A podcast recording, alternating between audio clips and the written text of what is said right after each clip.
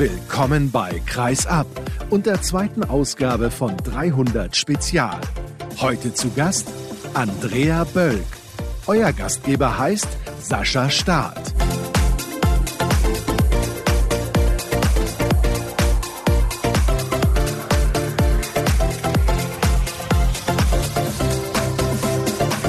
Ist hoffentlich der zweite Teil von 300 Spezial Kreisab. Ich weiß es nicht, wie es kommen wird. Es könnte der erste sein oder der dritte. Ich habe noch keine Ahnung, denn wir sitzen hier in Valencia in einem Hotel im Rahmen der Frauenweltmeisterschaft 2021, aber bis zur 300. Folge war oder ist es ja noch ein bisschen hin.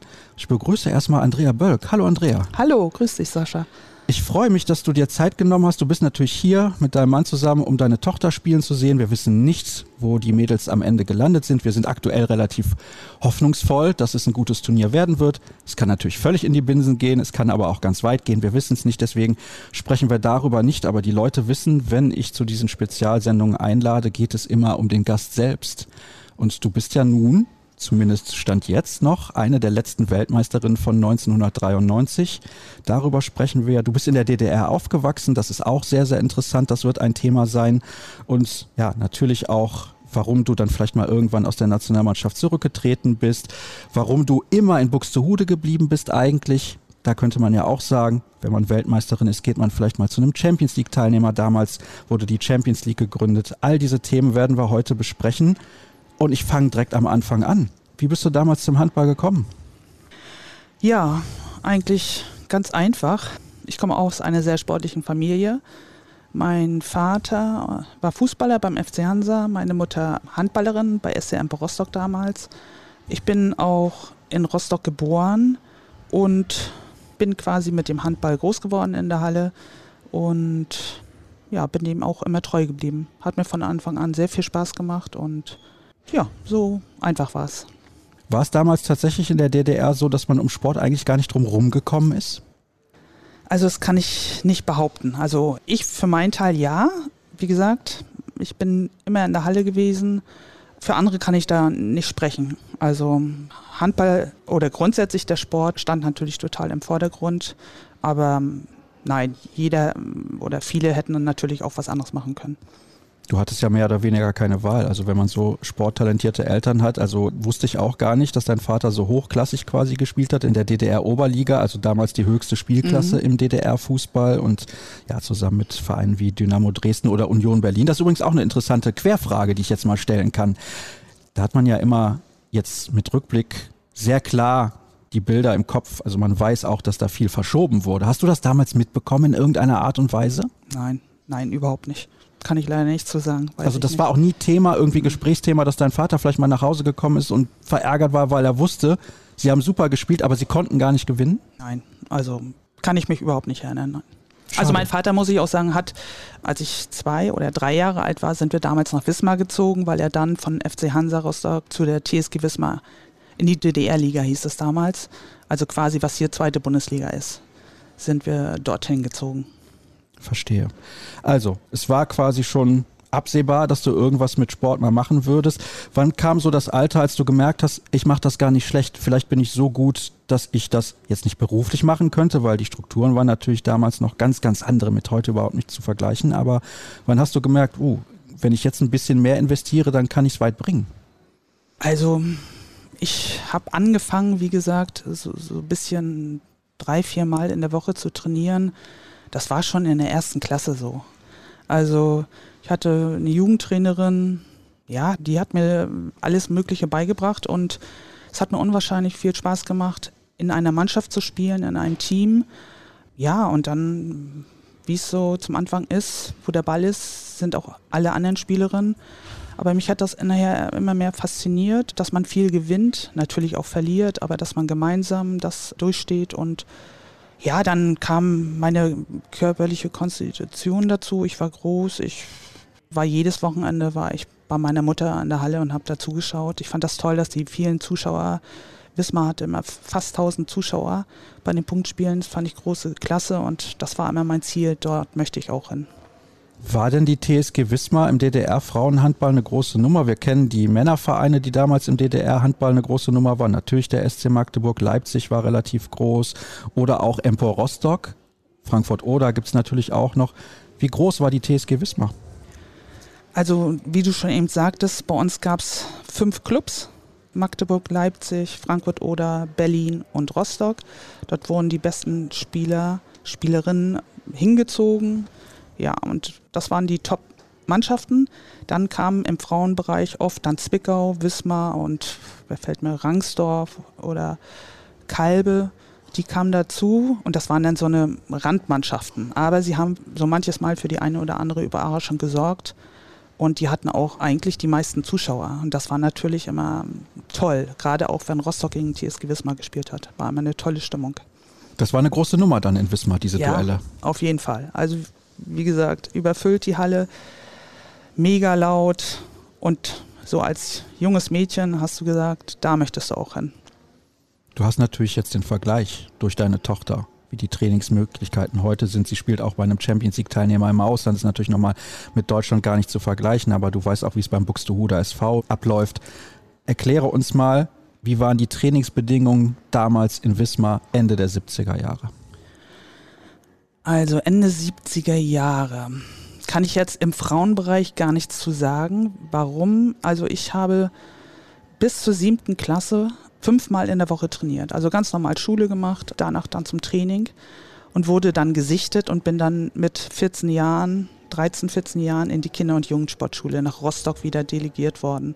Und von da ab war es natürlich professionell. Zweimal am Tag Training und Schule und Mahlzeiten zwischendurch. Wir waren quasi in einer Blase. Ja, so ist das gelaufen, so kann man sagen. Und so hat man sich dann von Altersklasse zu Altersklasse hochgehangelt, Manche sind dann, wie gesagt, nach der 10. Klasse wurde dann so ein bisschen sortiert, wer könnte es schaffen, wer nicht. Viele sind dann zurück in ihre Heimatvereine, haben da ihre berufliche Ausbildung gemacht. Einige, die es dann wirklich, so wie ich jetzt zum Beispiel, das gleich in die Frauenmannschaft dann geschafft haben, die haben dann ja ihr Abi gemacht, ganz normal, ja ganz normal auch übertrieben. Ich habe zum Beispiel mein Abi in dreieinhalb Jahren absolviert. Warum? Weil ich in der Jugendnationalmannschaft, Junioren, äh, ziemlich oft unterwegs war und bin dann ab der 11. zusammen mit noch jemandem zu zweit in einer Klasse gewesen. Also wenn ich da mal für drei, vier Wochen nicht vor Ort war, sondern bei einem Lehrgang der Nationalmannschaft, kam ich wieder, dann wurde dieser Stoff von der Schule genau da angesetzt, wo ich aufgehört habe, sodass ich nichts verpasst habe. Also es war schon toll, dass die Schule und der Sport super miteinander abgestimmt worden ist. Das war sicher einer der großen Vorteile dieses DDR-Systems. Du hast jetzt eben ein Wort in den Mund genommen, wo man hellhörig werden könnte. Du hast gesagt, du bist nach Rostock delegiert worden. Wie hat man das damals empfunden?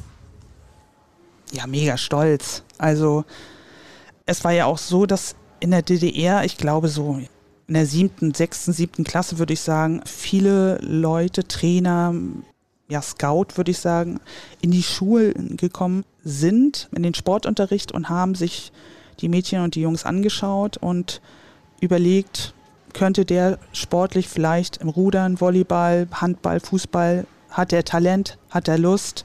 Äh, so sind die an die Kinder herangegangen.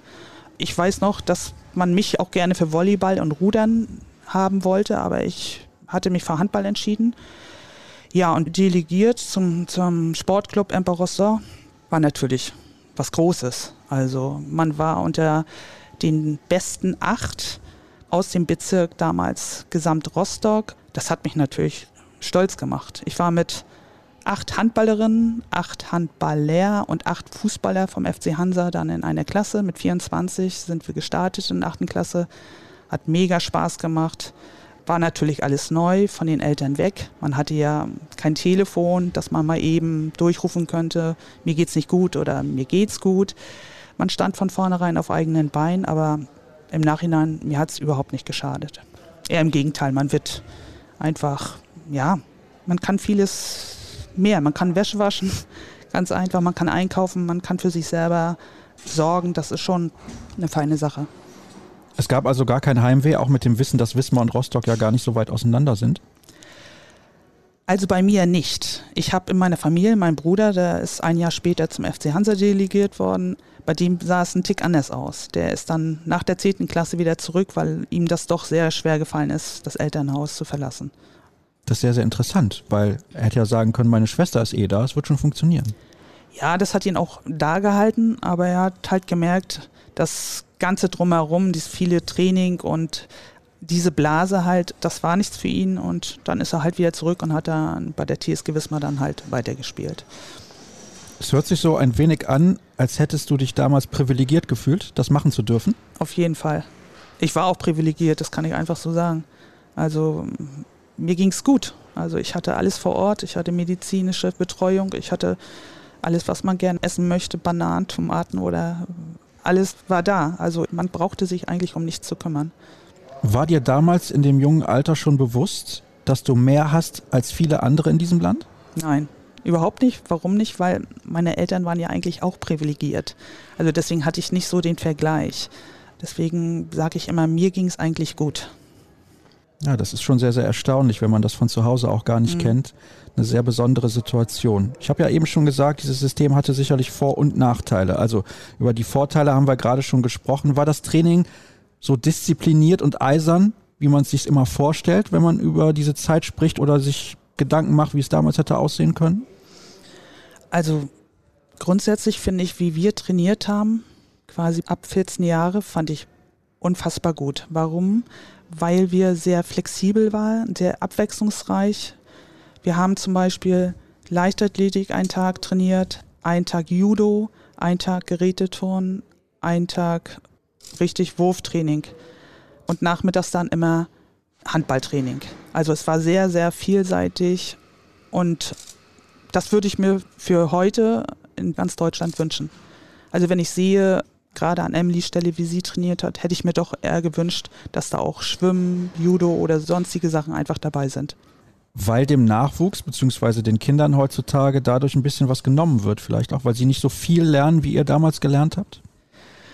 Also ich finde diese Vielseitigkeit finde ich so sehr interessant. Also Schwimmen ist ja mega gesund und leichterlich trainiert man die Schnelligkeit, Schnelligkeitsausdauer, man wirft den Speer, man wirft die Kugel. Also viele Muskelgruppen werden trainiert. Judo haben wir gelernt, wie man am besten fallen könnte.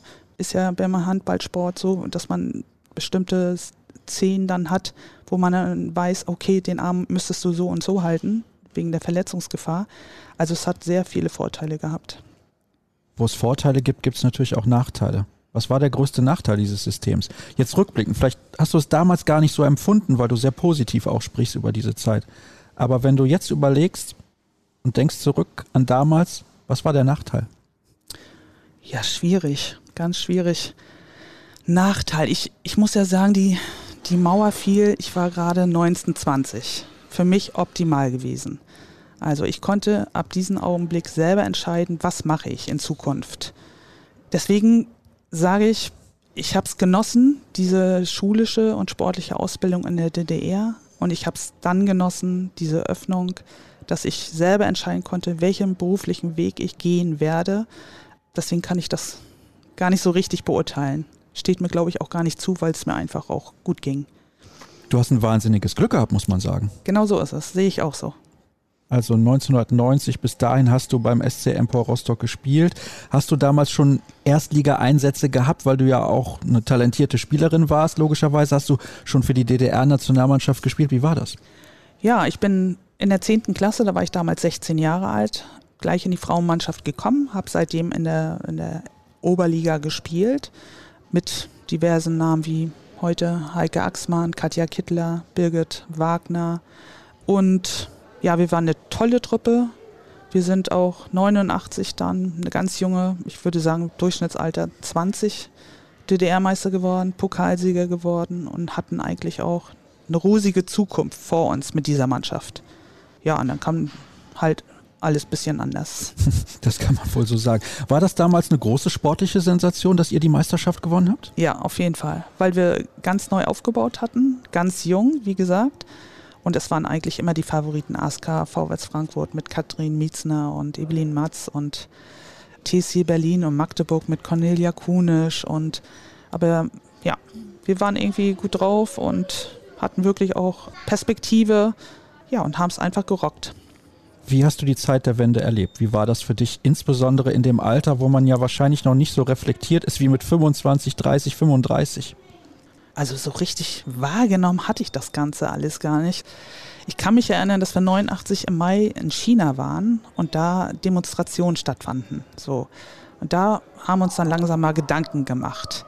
Diese Demonstration montags in Leipzig, das ist bei uns so ein bisschen vorbeigegangen, weil wir im Internat gewohnt haben, hatten ja keinen Fernseher, kein Telefon, sodass man eigentlich gar nicht tagtäglich damit konfrontiert worden ist. Für mich war das nachher, als wir mit der Nationalmannschaft aus Dänemark zurückkamen, das war so, ich würde sagen, im November, Anfang November, und wir begrüßt worden sind dann wieder in Rostock und es hieß, Mensch, Katja Kittler ist nicht mehr bei uns. Also sie ist rübergegangen. Das war für uns alle ein Schock und seitdem war nichts mehr so, wie es war, weil wir uns damit mal gedacht haben, Mann, das ist so nah bei uns dran, wie geht es mit uns weiter? So, und diese Unsicherheit hat wirklich ja, ein paar Monate angehalten. Ja, und dann ging es ja alles ratzi-fatzi. So, ne? Also war ja der Ausverkauf dann da. Du hast länger nicht mehr an diese Zeit gedacht, kann das sein? Ja, genau. Schon lange her. Ist das etwas, was dich da emotional dann noch ein bisschen mitnimmt, weil das schon sehr besonders war. Also ich kann mir das ja gar nicht vorstellen. Ich war damals zur Wendezeit neun, zehn Jahre alt und dann kriegst du das ja sowieso nicht mit. Aber ich finde es persönlich unglaublich spannend, diese Zeit, weil man, weil man das ja gar nicht greifen kann eigentlich. Man kann das mehr oder weniger nur greifen, wenn man dabei gewesen ist. Und du hast gerade gesagt, du bist Anfang November irgendwie mit der Nationalmannschaft wieder nach Hause gekommen und alles hatte sich verändert. Hast du die Wende sozusagen verpasst eigentlich? Ja, die habe ich verpasst, genau. Wir waren in Norwegen, hatten dieses Polarturnier, hieß das, glaube ich, immer. Und mit Mal hieß es, die Mauer ist weg. Und wir durften ja sowieso früher immer nie mit der Presse sprechen ja, und dann kamen die ganzen Leute auf uns zugestürzt und wollten von uns Statements haben. Und wir konnten gar nichts dazu sagen, weil pff, wir haben ja nichts mitgekriegt und wussten eigentlich gar nicht, ist es friedlich, ist es nicht friedlich. Wir konnten ja mit niemandem telefonieren, weil wir kein Telefon hatten. Ja, es war eine ganz komische Sache. Ja, und seitdem, wie gesagt, gingen die Gedanken durch den Kopf, was passiert mit uns, was passiert mit dem Sport, grundsätzlich, was läuft persönlich mit uns. Ja, Hast du dich damals ein bisschen verloren gefühlt? Ja, schwierig. Ja, ich glaube schon. Man ist ja jung. Ich hatte gerade mein Studium begonnen. Dann, ja, wusste man gar nicht, an wen man sich hält. Trainer, alle haben in Schultern gezuckt. Wir hoffen, wir hoffen. Ja, wir bekommen Sponsor, aber wir wissen nichts, nichts Neues. Also es war eine ganz schwierige Situation. Wie kam damals dann der Kontakt zum Buxtehude SV zustande, wenn man ja eigentlich auch gar nichts weiß? Also man weiß ja nicht, welche Mannschaften gibt es jetzt so genau im Westen, wie sind die finanziell aufgestellt, wohin kann ich mich orientieren? Vielleicht hattest du ja auch dann über eventuelle Kontakte zum FC Hansa mitbekommen, was die Fußballer beispielsweise machen. Bei denen war es ja auch eine ganz, ganz spezielle Situation. Da sind dann zwei Vereine, also Hansa und Dynamo Dresden, in die Fußball-Bundesliga integriert worden. Aber diese Zeit ich mag mir das gar nicht ausmalen, wie das ist für einen jungen Menschen, der sich überlegt, ja, ich habe ja jetzt eine sportliche Karriere eigentlich vor mir. Ich habe die letzten sieben Jahre in Rostock in diesem Internat verbracht und weiß gar nicht, wie es nächste Woche weitergeht. Ja, wie kam der Kontakt zustande? Also wir sind damals, ja, ich glaube, wir waren dann eine Woche oder anderthalb Wochen kurz in Rostock, haben diverse Dinge geregelt, indem wir Wäsche gewaschen haben, weil wir dann schon wieder zur B-Weltmeisterschaft, hieß es damals, nach Dänemark gefahren sind, um uns für die Weltmeisterschaft in Seoul 1990 zu qualifizieren. Deswegen hatten wir gar nicht viel Zeit, irgendwie ja, uns darüber Gedanken zu machen. Ja, und dann die ersten Kontakte, wie es so war in Dänemark, saß die Tribüne voll mit Managern und, und Trainern aus dem Westen. Und dann ging es los. Und dann kamen die Anfragen und man war so ein bisschen überrollt von dem Ganzen, weil man das ja eigentlich nicht kannte. Und ja, und hat sich das notiert und hat das alles auf sich wirken lassen. Und nach der WM dann war es auch durch Zufall, sind wir mit Emper Rostock noch kurz vor Weihnachten nach Buxtehude gefahren zu einem Freundschaftsspiel.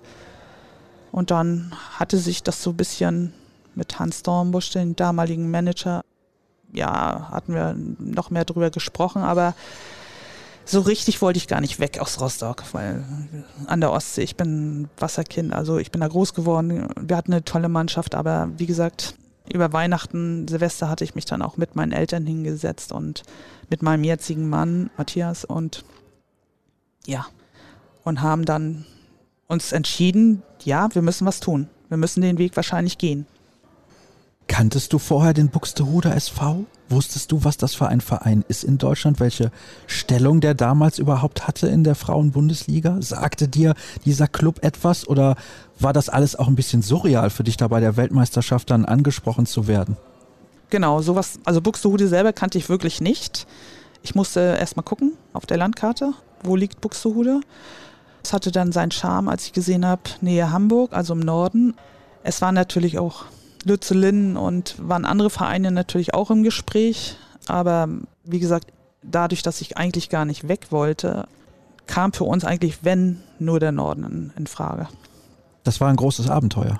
Ja, es war schon, ja, es hing ja so viel dran. Ne? Man muss ja überlegen, man hat sein Studium, man hat eigentlich sein Zuhause dort, man hat seine Mannschaft und von, von heute auf morgen war das ja dann so. Das ging also ganz schnell sollte man sein Leben komplett auf den Kopf stellen. Man muss ja immer bedenken, wir wurden groß. Es hieß immer, das ist ein Erzfeind. Ne? Also wir hatten ja, wenn wir immer gegen Deutschland gespielt haben, das war schon Klassenkampf. So wurden wir eingestellt und mit Mal solltest du dorthin wechseln und ja, es war schon wirklich ein Abenteuer, was ich nicht bereut habe. Ja, du bist ja auch lange bei diesem Verein genau. geblieben und bist da ja auch immer noch ansässig. Du hast jetzt eben diese Weltmeisterschaft angesprochen in Südkorea 1990. Ich lese mal gerade die erstplatzierten Mannschaften vor, ist mhm. sehr, sehr interessant. Also, Weltmeister geworden ist die Sowjetunion im Finale gegen Jugoslawien. Beide Nationen gibt es so nicht mehr.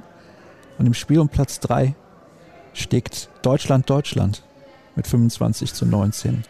Der DHV, also die DDR-Nationalmannschaft gegen die DHB-Auswahl als wir vorher miteinander gesprochen haben, dass ich dieses Interview gerne mit dir führen möchte, hast du gesagt, ich kann mich nicht so gut an einzelne Spiele erinnern. Aber ich wette, an das Spiel kannst du dich erinnern. Nein. Oh. Ich war nicht dabei. Du warst nicht dabei, um Gottes Willen. Das warum? Kann, ja, warum? Weil wir alle, und ich würde sagen, das war von 16 Spielerinnen, die wir damals in der DDR-Nationalmannschaft waren, würde ich sagen, sind 14 ins Ausland gewechselt und wir waren durch den Wechsel Ausländer. Wir waren nicht mehr spielberechtigt für die DDR. Das hieß also, ja, wir durften nicht für die eine Mannschaft und nicht für die andere Mannschaft spielen. Also für uns war die WM gegessen. Man muss überlegen, was wir doch für ein Potenzial hatten in der DDR, dass quasi die anderen Spielerinnen, die für uns nachnominiert worden sind, immerhin die Bronzemedaille geholt haben was großes Kino ist. Ist das, ich will nicht sagen, so ein Ding, was dich verfolgt bis heute, aber ich kann mir schon vorstellen, mit diesem Wissen auch, dass ihr da quasi, also dass der erste Anzug da gar nicht mitgespielt hat, dass ihr da vielleicht Weltmeister geworden wärt. Tja, also ich muss sagen, ich bin eigentlich nie traurig darüber gewesen. Warum nicht? Weil ich 1990, als ich dann nach Buxtehude gewechselt bin, für mich einen neuen Anfang gesehen habe.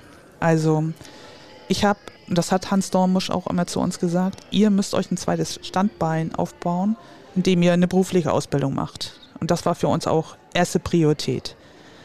Für uns war klar, wir machen eine Lehre. Ich habe eine Banklehre dann gemacht und habe in dieser Bank auch 25 Jahre gearbeitet. Und das halt auch 40 Stunden lang, also ganz normal, wie jeder andere auch. Und Handball sollte für mich nur noch nebenbei sein. Dann hatte ich auch für mich auch persönlich selber dann entschieden, ich spiele nicht mehr in der Nationalmannschaft und spiele nur noch für den Verein. Und so war das auch. 1990 habe ich kein einziges Länderspiel bestritten. Und als es dann zu der Olympiade Qualifikation ging, Heinz Strauch war damals unser Trainer, hat er mehrmals versucht, mich wieder zurückzuholen und mich überzeugt. Und ich musste dann das aber erstmal mit meinem Arbeitgeber klären. Das war nicht so einfach, frei zu bekommen. Ich musste meinen gesamten Urlaub dafür opfern. Und dann habe ich gesagt, okay, das möchte ich nochmal mitmachen. Ich möchte zur Olympiade, ich will dabei sein. Und daraufhin bin ich, ich glaube, Ende 91 wieder zurückgekehrt. Und ja, so war das damals. Für Olympia kann man nochmal in die Nationalmannschaft zurückkehren. Ja, genau so ist es. Habe ich dann auch getan, wie gesagt, weil sich die Sporthilfe auch wirklich dann bemüht hat, indem sie dann meinen Leistungsausfall dann auch an den Arbeitgeber bezahlt hat. Aber ich kann auch vom Glück reden, dass ich einen tollen Chef hatte, der mich dann freigestellt hat und unbezahlten Urlaub dann genehmigt hat. Sonst, wie gesagt, hätte ich das alles gar nicht wuppen können. Ich weiß gar nicht, ob ich vorher schon mal mit jemandem gesprochen habe. Doch, müsste ich ja, mit Talan Duschebaev beispielsweise, der an den Olympischen Spielen 1992 teilgenommen hat. Für viele sind das immer noch die Olympischen Spiele in Barcelona. Die letzten der alten Ära, bevor dann 96 mit Atlanta die der neuen Zeit quasi angefangen haben, wo alles durchkommerzialisiert wurde. Es sind die Olympischen Spiele des Basketball Dream Teams. Richtig. Mhm der Karrierestart, sage ich mal, von Franziska van Almsick, die ersten gemeinsamen Olympischen Spiele der DDR und der BRD, wenn wir jetzt mal Winter-Olympia mhm. weglassen. Wie hast du das wahrgenommen? Wie war das? Also ich fand auch, dass, ich habe ja den Vergleich, weil die 96 in Atlanta auch dabei war, dass 92 wirklich unwahrscheinlich toll war. Also das hat aus sportlicher Sicht wirklich ein Zusammenhaltsgefühl, also das war unglaublich, dass man ja, also das war in einem olympischen Dorf, das war Flair, das war olympisches Flair. Alle miteinander und ja, gelitten, gefeiert, alles zusammen gemacht. Das muss ich sagen, das war wirklich ein Riesenerlebnis. Wie war das denn, dann auf einmal BRD-Nationalspielerin zu sein und eine andere Hymne zu hören? Ja, das war gar nicht so einfach zum Anfang. Also wir aus der ehemaligen DDR haben wirklich zum Anfang, ich würde auch sagen, das hat schon ein paar Jahre, glaube ich, gedauert, die Hymne gar nicht mitgesungen, bis wir, ich weiß gar nicht, wer das war, ob das Lothar Döring war, dann gesagt hat, Leute, das ist jetzt unser Land und wir wollen für dieses Land spielen. Ja, und seitdem haben wir auch die Hymne mitgesungen und auch mit vollem Stolz für dieses Land gespielt. War das Thema innerhalb der Mannschaft zwischen den Spielerinnen aus dem Westen und dem Osten? Also wir haben uns von Anfang an sehr gut miteinander verstanden. Also wir waren wirklich ja, 92, seitdem ich wie gesagt dabei bin. Also wirklich, ja, waren tolle Mannschaften dabei. Also ja, es war schon komisch, dass sie, ich sage mal, die Wessis gesungen haben, die Ossis nicht. Aber wie gesagt, das hat sich nach ein, zwei Jahren dann gelegt. Kannst du dich noch einigermaßen daran erinnern, wie es war, das erste Mal als DDR-Bürgerin sozusagen, also als jemand, der im Osten aufgewachsen ist, zum Westkader dazu zu stoßen? Ja, nee, eigentlich nicht. Man muss ja sagen, es war ja dann Hälfte, Hälfte. Also man kannte sich ja auch schon von früheren Länderspielen. So ist es ja nicht. Also wir haben uns sehr gut miteinander verstanden. Also das war kein Thema. Was war der nächste Schritt? Weil du bist ja dann Teil der Nationalmannschaft geblieben. Mhm. Ein Jahr später habt ihr den WM-Titel mhm. geholt. War für dich klar, nachdem das ja auch viel Aufwand bedeutete, du hast gesagt, du musstest deinen kompletten Urlaub im Prinzip für die Nationalmannschaft mhm. opfern. War klar, du willst das weitermachen? Hattest du dann auf einmal ganz schnell wieder das Feuer gefangen? Ja, ich muss sagen oder habe festgestellt, wenn man mich heute noch fragt, was ist eigentlich deine schlimmste Erfahrung, würde ich immer sagen, die Spiele in Barcelona, also die Enttäuschung, weil wir waren so eine gute Mannschaft, wir hätten wirklich eine Medaille erreichen müssen. Also das war so bitter, das Halbfinale gegen Südkorea mit einem Tor zu verlieren und der letzte Wurf ging gegen den Pfosten. Das war schon eine herbe Enttäuschung, was wirklich viele Jahre in mir steckte, muss ich sagen. Wir waren so nah an einer Medaille. Gut, das hatten wir dann abgehakt und sind 93 dann, wie gesagt, Weltmeister geworden und da hat man natürlich Blut geleckt. Wir waren eine Top-Mannschaft, eine junge Mannschaft mit Zukunft. Also ein paar Jahre hätte man noch weiterhin auf dem hohen Niveau spielen können. Genau. Ich muss natürlich jetzt nochmal nachhaken bei dieser negativen Geschichte. Es tut mir sehr leid, Andrea, aber ich habe jetzt gerade auch nochmal die Ergebnisse aufgemacht. Norwegen gegen das vereinte Team, wie es ja damals hieß, aus der UdSSR, mhm. beziehungsweise den Ländern, die daraus entstanden sind, mit einem Tor im Halbfinale gewonnen und ihr halt mit einem Tor im Halbfinale gegen Südkorea verloren. Nicht alle, die jetzt hier reinhören, werden sich im Frauenhandball der 80er, 90er auskennen. Südkorea war damals eine ganz, ganz große Nummer, mhm. die wirklich einen feinen Handball Handball gespielt haben. Und im Welthandballer-Interview mit Jevon Kang, da hat er damals erzählt, dass sie sich auf Seoul 88 nach Olympia 84 in Los Angeles mit 350 Tagen Trainingslager im Jahr auf Seoul vorbereitet haben. Also der Stellenwert des Handballs, egal ob bei den Männern oder Frauen zur damaligen Zeit in Südkorea, war unglaublich hoch. Warum ist dieses Spiel bei dir so hängen geblieben? Ja, weil wir, wie du schon sagst, Südkorea macht immer diesen Vierjahresrhythmus. Das wussten wir ja auch, weil das eine absolut Top-Mannschaft war und wir haben so ein tolles Spiel hingelegt und hatten sie eigentlich, ich sag mal, im Sack. Ja, und dann entscheidet so ein Wurf halt über Silber oder keine Medaille. Und die Enttäuschung, ich werde das auch nicht vergessen, die Enttäuschung war so herbe. Wir konnten uns gar nicht mehr motivieren. Ich weiß gar nicht, das ist eigentlich im Nachhinein ganz schlimm, aber um Platz drei. Wir waren eigentlich von Anfang an chancenlos, weil wir so enttäuscht waren. Ja, leider hat es dann wieder nur zum vierten Platz gereicht. Das heißt eigentlich das schönste Erlebnis, was du vielleicht in deiner Karriere hattest, nämlich die Olympischen Spiele 92, waren gleichzeitig auch dein schlimmstes. Ja, ja, im Prinzip schon, weil man wusste, was man für eine Chance gehabt hatte. Es ist schon immer wieder erstaunlich, dass bei den Handballern, wenn man mit anderen Sportlern spricht, ist das teilweise nicht so, insbesondere im Fußball natürlich, wo ich auch ein bisschen unterwegs bin. Aber beim Handball merkt man schon stark, die Bedeutung von Olympia steht eigentlich über allem.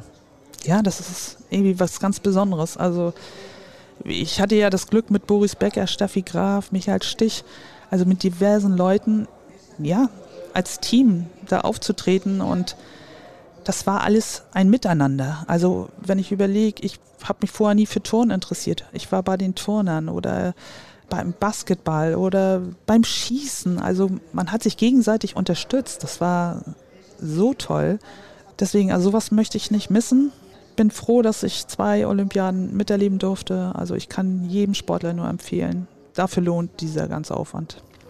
Sehr schön. Dann, wie gesagt, 93 Weltmeistertitel. Mit einem Finale, das du hoffentlich nicht vergessen mhm. hast. Ich bin, ich bin ja. mir nicht sicher, ich muss immer ein bisschen vorsichtig sein, weil du diese Vorwarnung gegeben hast. Ich kann mich nicht so gut erinnern, aber das wirst du wahrscheinlich nie vergessen in deinem Leben. Ja, das war schon großartig. Also wir haben ja in Oslo im Finale gegen Dänemark nach Verlängerung gewonnen mit einem Tor vor 8000 Zuschauern, die alle gegen uns waren. Das war schon recht speziell. Das hat so viel Spaß gemacht. Hatten wir im Vorfeld eigentlich nicht mitgerechnet, weil wir anfangs auch nicht so gut durch die WM kamen. Aber von Spiel zu Spiel haben wir uns steigern können und ja, das war gigantisch, natürlich. Also so richtig wahrgenommen hat man das eigentlich gar nicht. Man ist von der Siegerehrung in Flieger, von Flieger nach Hause und nächsten Tag saß man wieder am Bankschalter, ganz normal. Ne? Also das war, ja, aber man ist schon stolz, wenn man die Medaille sich jedes Mal wieder anschaut. Also doch. Es gab ja danach leider sehr wenige Medaillen für den deutschen Frauenhandball. Ja. Und vor allem gab es auch nie wieder so einen großartigen Erfolg. Das heißt, das ist deutsche Frauenhandball-Historie, das muss man ja auch einfach mal so klipp und klar sagen. Das hast du auch gerade erwähnt, die 8000 Zuschauer in der Halle, die waren alle gegen euch. Das Spiel kam ja damals tatsächlich live im deutschen Fernsehen. Schön, dass es damals zumindest möglich war, Frauenhandball im Fernsehen zu zeigen. Heute anscheinend ja nicht. Ich kann mich halt nur sehr dezent daran erinnern, weil es schon sehr, sehr lange her ist. Aber du standst natürlich auch auf der Platte.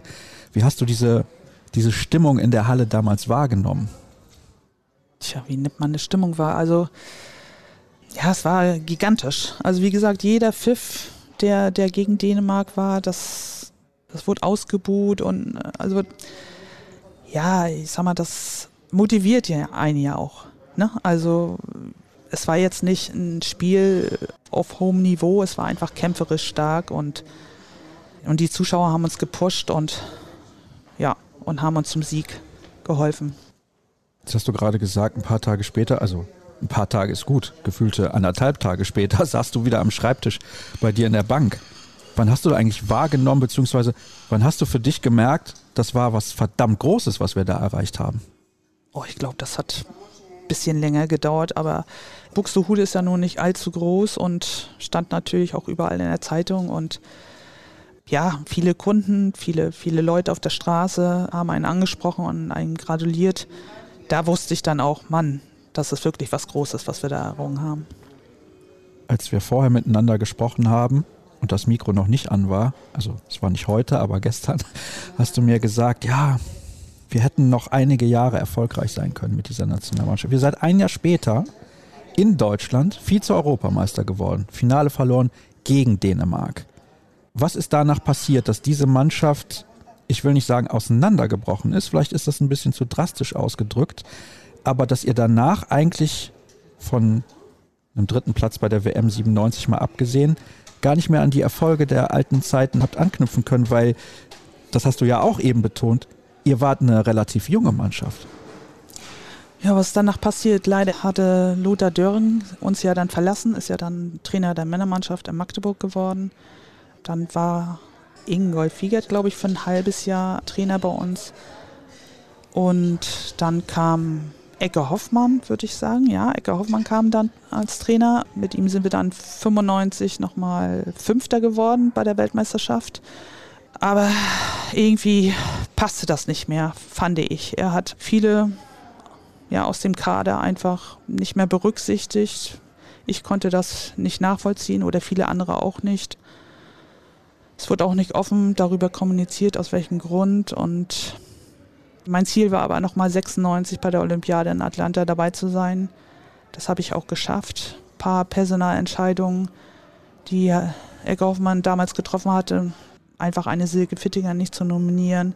Das waren Punkte, die mich dann auch dazu gebracht haben, dass ich überlegt habe, das Thema Nationalmannschaft nach der Olympiade zu beenden. Nee, stimmt ja gar nicht. Ich bin ja noch mal einmal zur Europameisterschaft 96 mit nach Dänemark gefahren, aber danach habe ich dann für mich entschieden, dass ich das nicht mehr möchte. Zur sportlichen Einordnung. Silke Fittinger war nicht eine schlechte Spielerin, sondern es war eine ziemlich gute. Ja, es war für mich absolut einer der weltbesten Linksaußen und sowieso die beste Linksaußen, die wir in Deutschland jemals hatten. Konnte ich nicht nachvollziehen, warum sie nicht dabei war. Das ging ja dann anderen auch so. Denn nicht nur du bist zurückgetreten, genau. sondern einige andere auch. Es war auch damals eine Zeit, da kann ich mich noch gut dran erinnern, wo viele Spielerinnen eingebürgert wurden eigentlich ja unnötig, wenn man sich überlegt, wir haben eine Mannschaft, die vor kurzem Weltmeister geworden ist und die Vize-Europameister geworden ist und die verhältnismäßig jung ist. Hat euch das irgendwie vor den Kopf gestoßen? Ja, also war für mich unverständlich, dass man viele Spielerinnen, mir fällt jetzt Sibylle Grune ein, Birgit Wagner, dass viele einfach nicht mehr berücksichtigt worden sind und dafür andere Spielerinnen reingenommen worden sind. Damit konnte ich mich nicht mehr identifizieren und habe mich dafür entschieden, dann auch auszutreten. Das Geheimnis wird wohl bei Ecke Hoffmann liegen bleiben. Weiß ich nicht, aus welchem Grund er das gemacht hat. Sehr, sehr schade. Wir hätten wirklich noch zwei, drei Jahre wirklich alle zusammen spielen können. Ich glaube, unser Durchschnitt, Altersdurchschnitt zum damaligen Zeitpunkt, würde ich sagen, war bei 26. Das ist ja kein Zeitpunkt, wo man einen Umbruch einleiten muss. Sehe ich genauso, eher wahrscheinlich anders als dann deine Nationalmannschaftskarriere zu Ende war. Ich meine, wir können ja gerade noch mal darüber sprechen, dass du eine der wenigen Spielerinnen bist, die über 200 Länderspiele absolviert mhm. hat. Für beide Nationen dann natürlich in dem Fall, aber trotzdem. Wie war das, dass das irgendwann weggefallen ist sozusagen? Weil das war ja schon ein großer Bestandteil deines Lebens. Weil du ja auch wusstest, das kommt jetzt wahrscheinlich nicht wieder. Ich habe jetzt diesen Cut gemacht und diese Zeit ist vorbei. Also, ich war entlastet, sagen wir mal so. Ich habe ja 40 Stunden in der Bank gearbeitet, bin jeden Abend zum Training gelaufen, jedes Wochenende gespielt. Buxtehude liegt im Norden und die südlichen Vereine sind nicht um die Ecke. Das waren immer ziemliche Touren, immer zehn Stunden runter mit dem Bus, spielen, zehn Stunden wieder zurück. Man kommt dann, wie gesagt, in ein gewisses Alter. Mit 26, 27 ist man auch dann mental, körperlich so ein bisschen K.O. Dann kam diese Entscheidung für mich oder fiel mir relativ leicht. Ich habe ja dann noch weiterhin im Verein gespielt, aber wurde eigentlich auch relativ schnell dann schwanger mit Emmy. Die ist ja mittlerweile eine tragende Säule in der Nationalmannschaft. Wenn du dann weißt, das ist zu Ende und jetzt hast du gerade gesagt, das entlastet dich, da war vielleicht eher keine Freude zu spüren, dass es vorbei ist, sondern einfach nur die Belastung ist weg, weil wenn du ja jetzt gut 30 Jahre später auf diese Zeit zurückblickst, 25, 30 Jahre ist es her, müsstest du ja eigentlich dann sagen, Mensch, was war das für eine tolle Zeit. Aber damals, das hört sich zumindest gerade für mich so an, war das ein bisschen anders. Also die Entscheidung, dass ich zurückgetreten bin, ja, da fehlte mir dann der Spaß. Also irgendwann kommt man an einen Punkt, wo du dann sagst, oh nee, ich möchte jetzt da nicht mehr hin. Oder wenn es zu Last wird. Und dann muss man die Reißleine ziehen, das habe ich dann auch getan. Aber grundsätzlich der gesamte Verlauf meiner Karriere war mega, hat total Spaß gemacht. Natürlich muss man Opfer bringen, es ist immer so. Ne? Also man kann diverse Partys nicht besuchen oder Kulturveranstaltungen nicht. Also von daher musste man sich schon einschränken. Aber wenn man das eine will, muss man das andere mögen. Also von daher finde ich, habe ich nicht viel falsch gemacht. Das glaube ich auch. Zehn Jahre waren es dann insgesamt beim Buxtehuder SV. Genau, ich habe nach Emmy wieder angefangen, habe da nochmal gespielt, habe aber gemerkt, dann hat sich das verschoben. Also ich habe weiterhin gearbeitet, hatte dann Kind nebenbei, dann der Verein. Alles miteinander zu verbinden war gar nicht so einfach. Ich hatte keine Familie in der Nähe und ich musste immer schauen, wohin mit Emmy.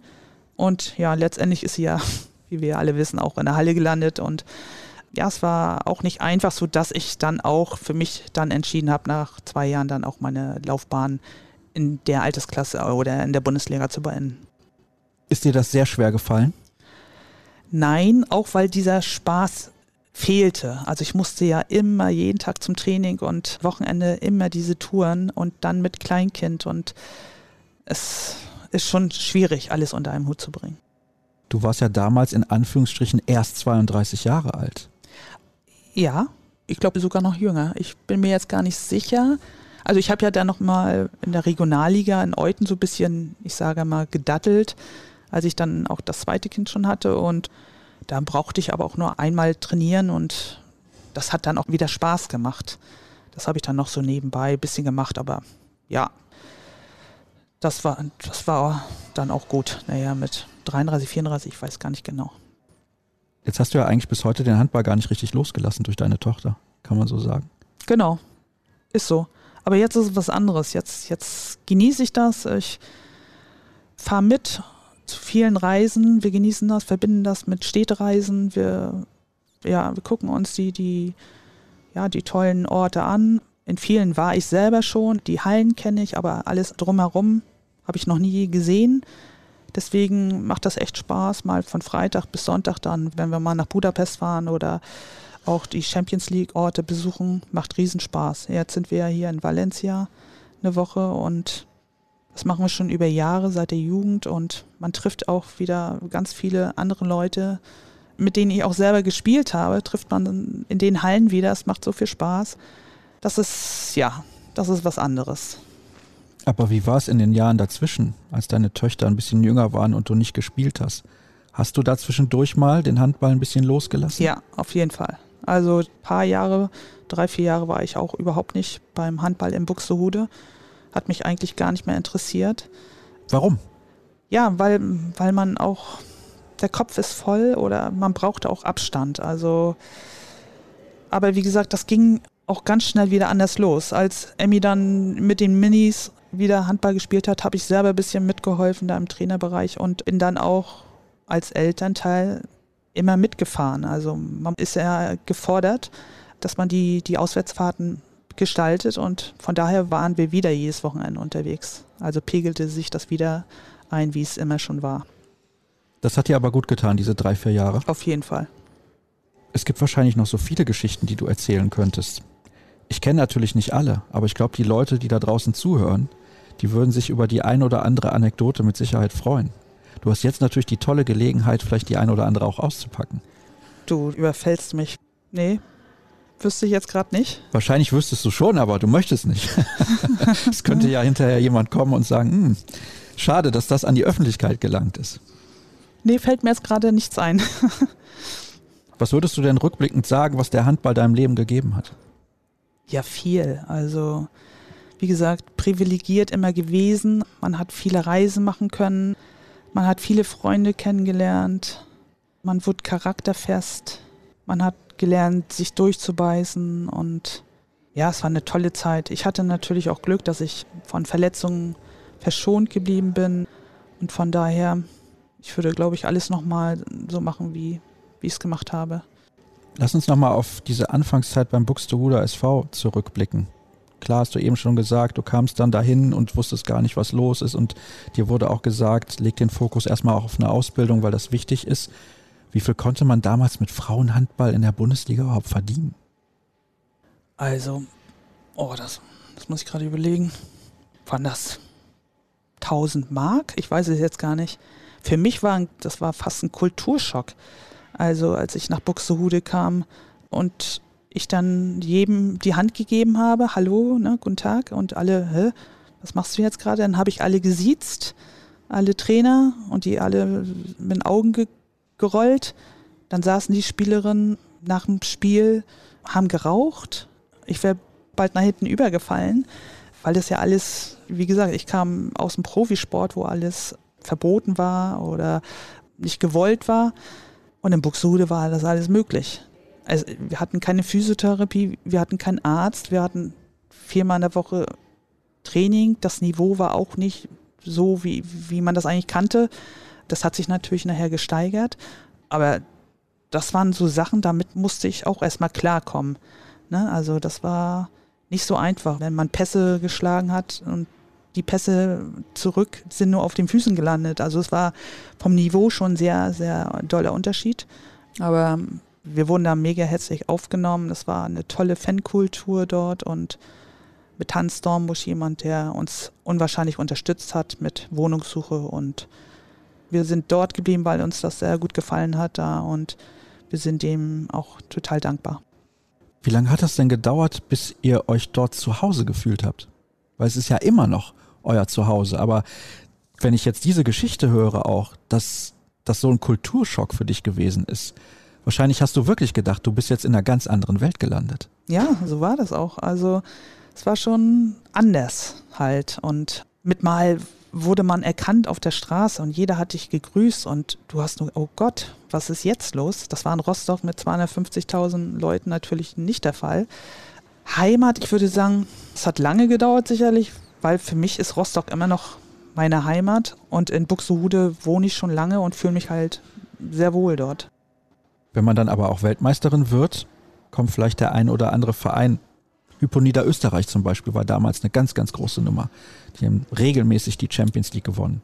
Die hätten sicherlich auch mal Interesse an Andrea Bölk gehabt.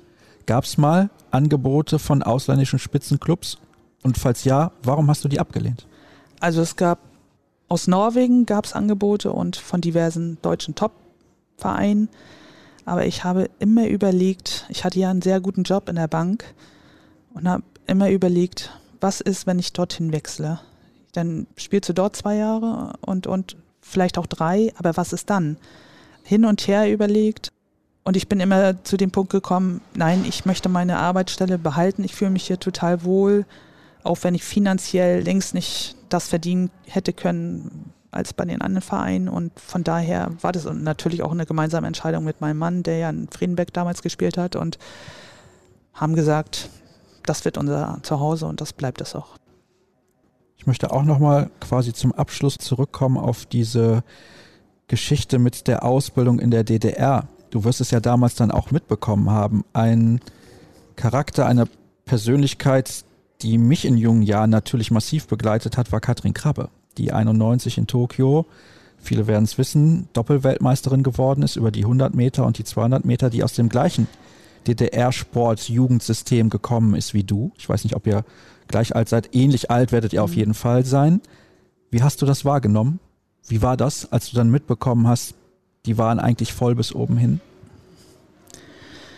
Naja, also Katrin Krappe ist ja in Neubrandenburg groß geworden, deswegen hatten wir keinen Kontakt. Grit Breuer aber, die aus ihrer Trainingsgruppe, die war auch bei uns.